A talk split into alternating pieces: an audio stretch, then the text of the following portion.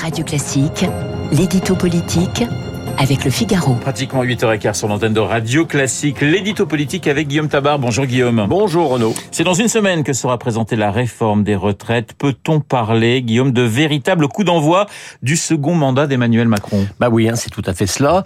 Euh, dans le Figaro ce matin, Jérôme Fourquet a une image très juste en comparant les neuf mois qui viennent de s'écouler euh, depuis la réélection d'Emmanuel Macron à la drôle de guerre.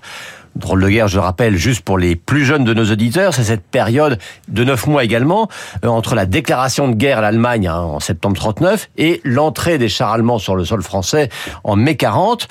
Alors, on était officiellement en guerre, mais il ne se passait rien, du moins sur le plan militaire. Eh bien là, rien ne s'est passé sur la mise en œuvre du projet présidentiel. Certes, il a fallu réagir aux crises, hein, crise énergétique, crise du pouvoir d'achat, etc.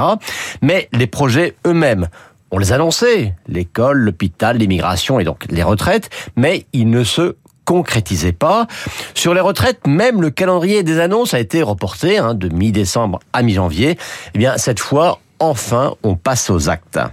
Sur les retraites, du temps a été pris effectivement, mais pas pour euh, permettre de, poursuivre les concertations. N'est-ce pas la condition pour réussir une réforme pour une fois apaisée? Bah, Écoutez, je ne le crois pas. Hein. Il faut être lucide et ne pas se faire d'illusions.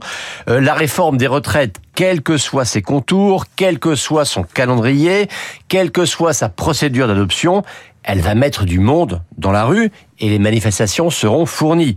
Elle va provoquer des grèves dans les transports publics et elles seront suivies et elle va susciter une coalition des oppositions syndicales et politiques. Alors souvenez-vous, hein, à l'automne, François Bayrou disait pour que la réforme soit acceptée, il faut se donner un peu de temps. Puis, il faut faire plus de pédagogie.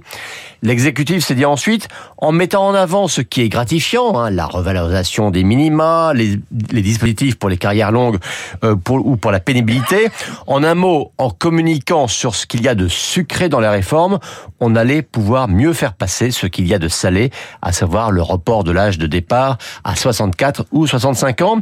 Et puis, il y a maintenant ceux qui disent, eh bien, pour éviter un hiver social rude, il ne faut surtout pas utiliser le 49.3. Eh bien, disons-le franchement, croire tout cela est une illusion. Aussi nécessaire soit-elle, la réforme des retraites passera par un moment de vérité, par une épreuve de force. Ça ne veut pas dire qu'il ne faut pas la faire, au contraire, ça veut juste dire que le gouvernement doit s'y préparer. Une réforme peut-elle aboutir si elle est rejetée par l'opinion, Guillaume? Alors non, répondent en cœur les oppositions qui vont en faire leur premier argument.